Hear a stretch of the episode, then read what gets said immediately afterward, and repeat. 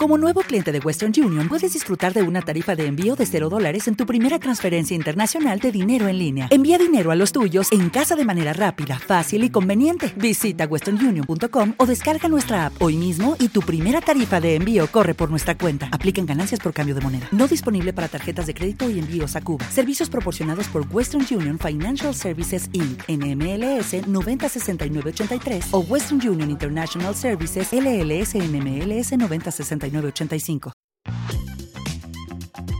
Bienvenidos al podcast Vida Cristiana.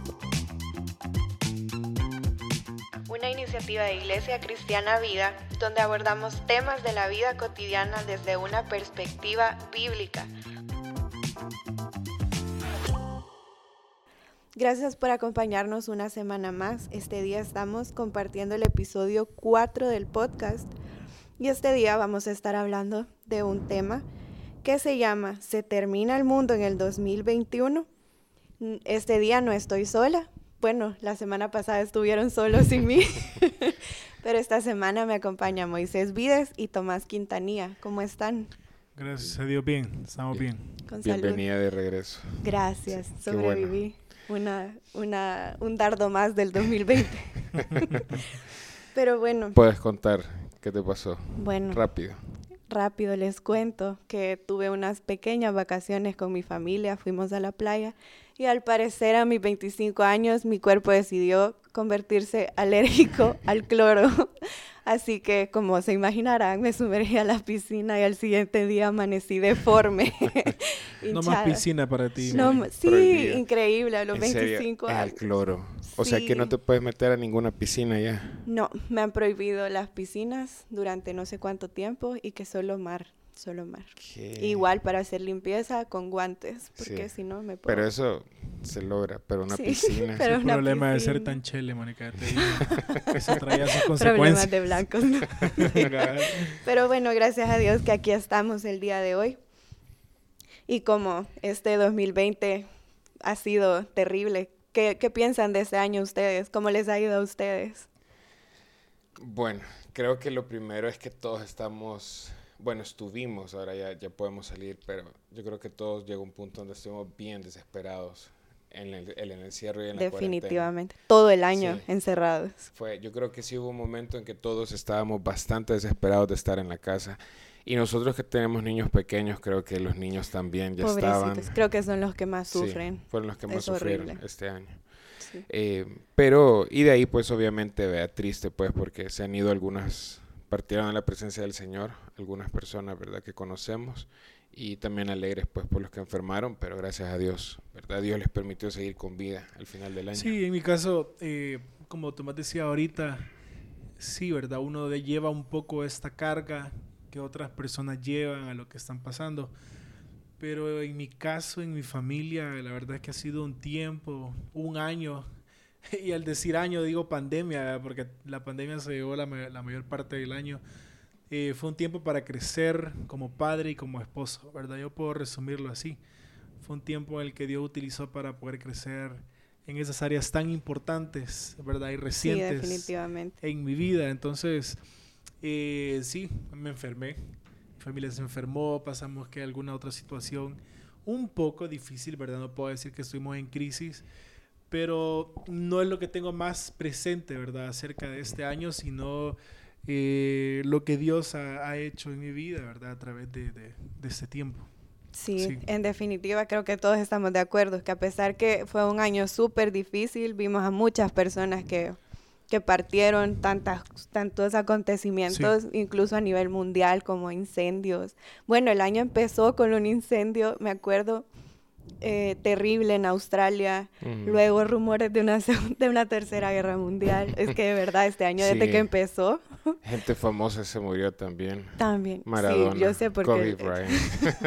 sí, sí. Dos famosos deportistas, sí. Pero, pero de verdad que bueno también lo, lo, que apunta muy, vea, que, hubo un crecimiento. sí, yo en mi, en mi, parte yo creo que sí hubo un crecimiento de entender más eh, mi función pastoral, ¿verdad? Porque se vuelve, eh, creo, que, creo que todos los pastores en este año comprendimos mejor esa necesidad de estar cerca de las personas. Yo creo que, un pastor que vivió este año y no, no entendió eso, creo que fue un año desaprovechado. Pero, pero Así es. No, y dentro de todo creo que también todos pudimos ver la mano de Dios en nuestras vidas, de cómo proveyó para nosotros, para nuestras familias. Bueno, en mi caso que me permitió casarme, jamás me imaginé ni siquiera sobrevivir una pandemia, mucho menos casarme en medio de una. Pero bueno, todo esto que ha pasado este año, no sé si a ustedes les trae recuerdos de el famoso 2012 también, que hasta hacían películas apocalípticas de cómo iba a terminar el mundo, que bueno, todos, bueno, incluso yo fue como, ¿será de que el calendario maya terminaba en esa fue, 2012 fue eso. Sí, 2012. No sé si se acuerdan ustedes de, de, ese año. Y lo peor es que sacan películas, ¿verdad? Sí, increíble. Porque creo que en New York o algo así llegaba una gran ola, no sé si Sí, destruyendo todo. Ahora, yo creo, fíjate, con relación a, a esto, que la gente le afecta tanto las crisis que creen que siempre va a ser el fin del mundo cuando pasa una crisis. ¿me o sea, el ser humano se hace... Y sí, es cierto, algunos realmente son afectados, ¿verdad?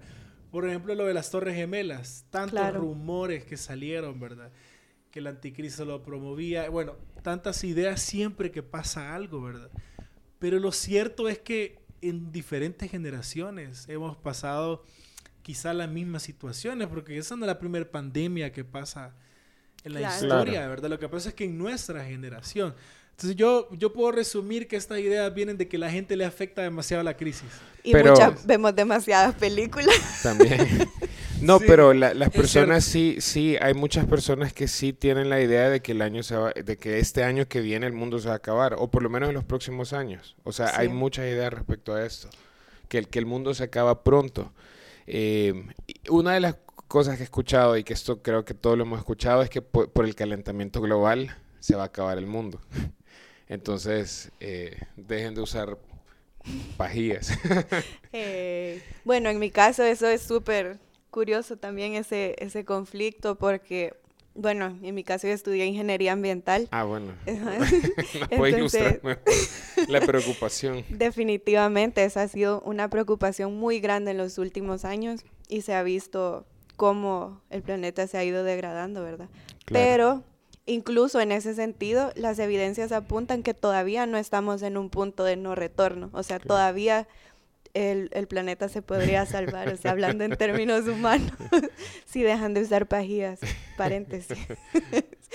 Pero sí, hay mucha, mucha gente que cree que incluso que el 2021 sería como el último año. Entonces, bueno, tú, Moy, ¿qué, ¿qué, opinas de eso? ¿O qué has escuchado? escuchado? ¿Qué has escuchado? Acerca de que, del, que el fin mundo del se mundo. Acaba. Es que es lo que te digo, lo he escuchado un montón de veces, ¿verdad? Pero, ¿qué, te, ¿qué teorías has escuchado? es que fíjate que realmente eso es lo curioso.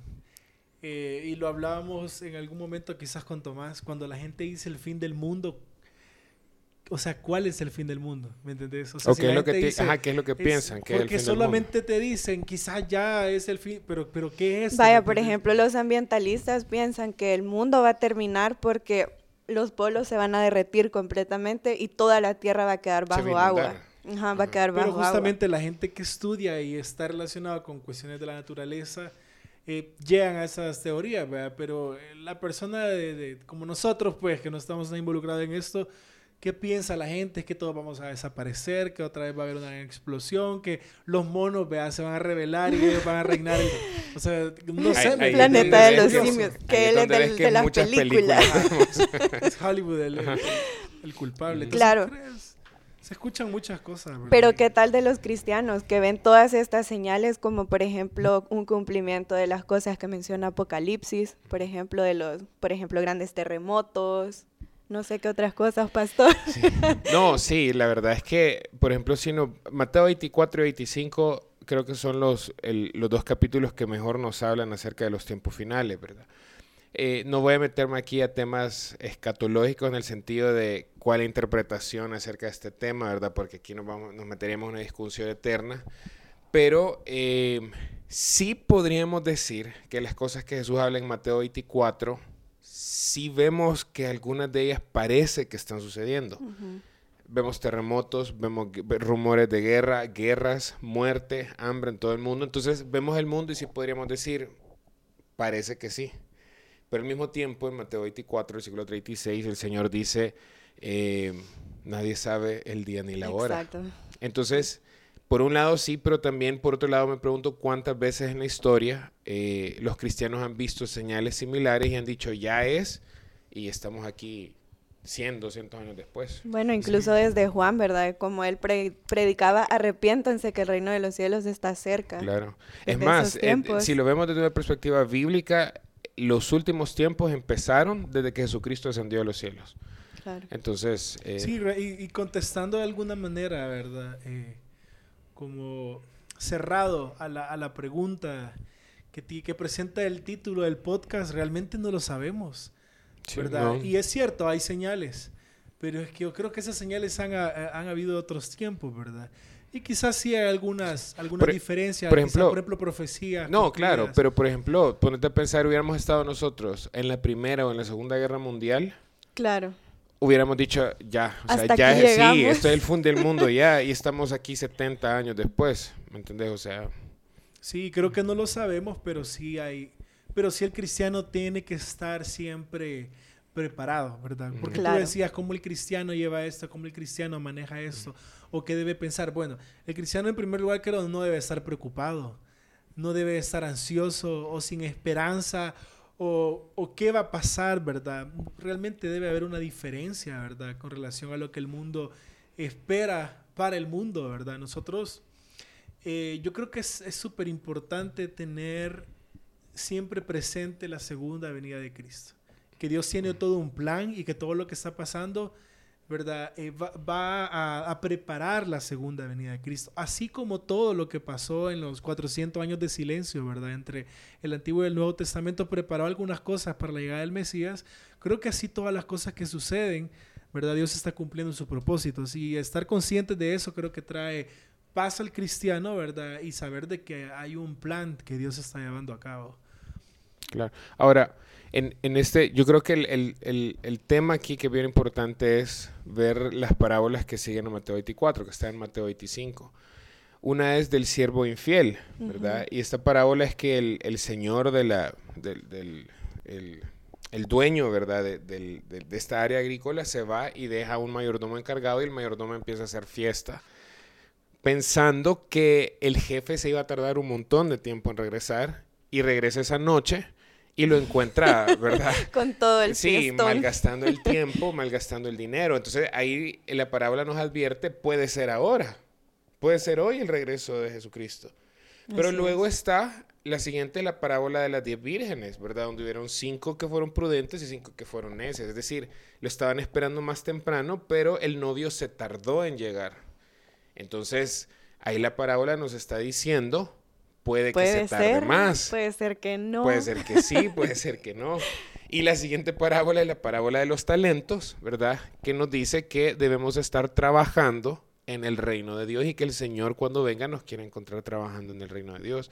Esa debería ser la actitud de los cristianos, vean, no preocuparnos, sino pensar, puede ser ahora, puede ser dentro de 50 años, pero debemos estar trabajando en el reino de Dios. Creo que eso es algo muy importante que tenemos que tener presentes como cristianos, que aunque hayan muchas teorías o muchas, muchas profecías falsas, porque por ejemplo hay un famoso rabino que ha dicho que sí, que este fin de este año va a ser el fin.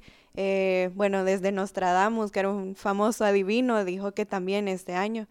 Pero como ya vimos, como cristianos no podemos saber el día ni la hora en la que Cristo va a regresar por su iglesia. Simplemente deberíamos estar gozosos que tenemos esa esperanza, ¿verdad?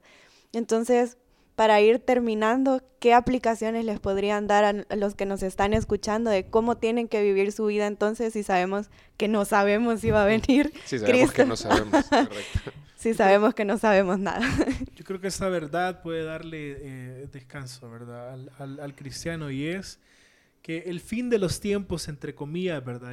titulémoslo así, eh, no está en manos de la naturaleza, no está en manos del próximo presidente de Estados Unidos, bueno, ya hay un nuevo presidente, o de hombres con mucho poder, sino que está absolutamente bajo el control de Dios.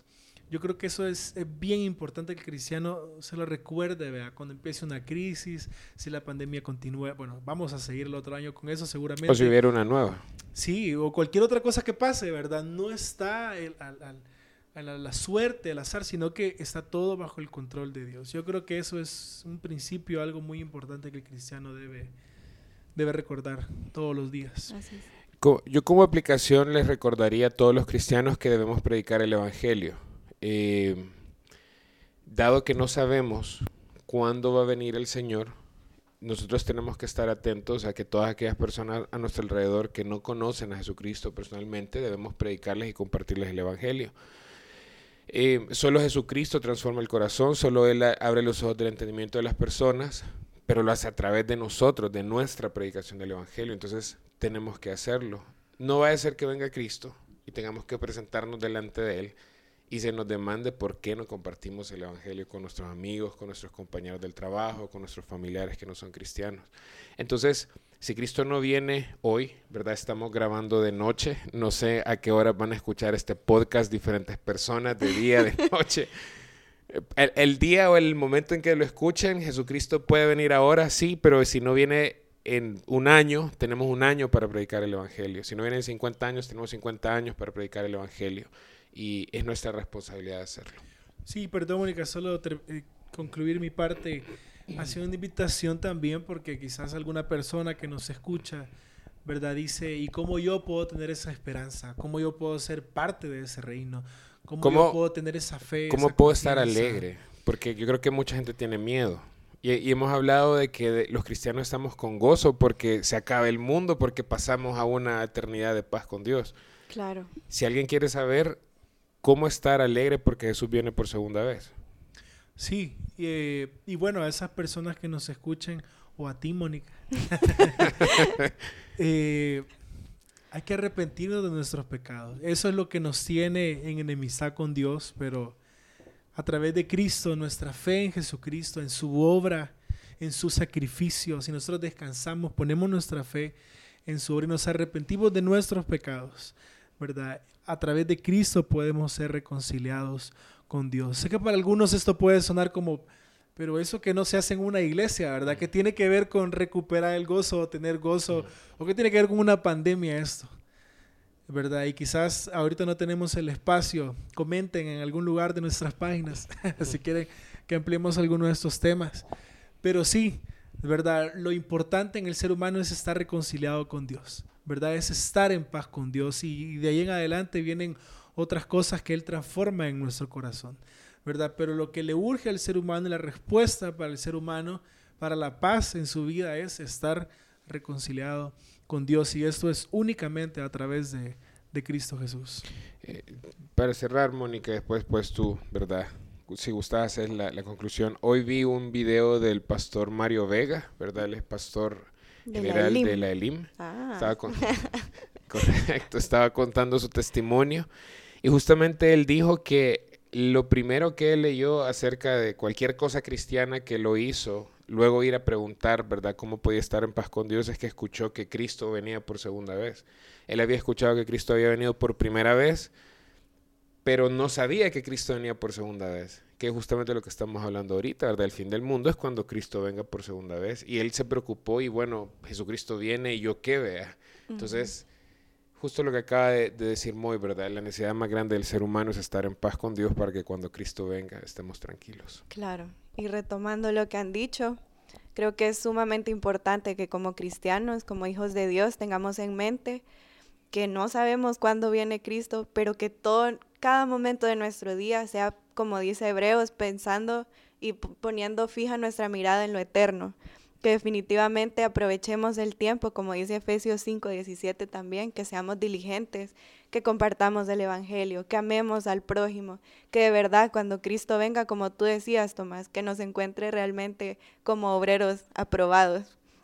Así que gracias por habernos escuchado este día Esperamos de verdad que sean temas que edifiquen sus vidas, así como les decíamos al inicio, que son temas de la vida cotidiana, pero que lo podamos ver desde una perspectiva bíblica. Así que también, como les decía Moisés, si tienen algún tema en mente que quieran que ampliemos o, un tema nuevo que, quisieran que hablemos entre nosotros, por favor, déjennos saber en, el, en la página de, de, la iglesia, Iglesia Cristiana Vida, o en Instagram, Iglesia Vida ES, y ahí por favor déjennos saber qué temas les gustaría escuchar. Así que nos vemos la próxima semana.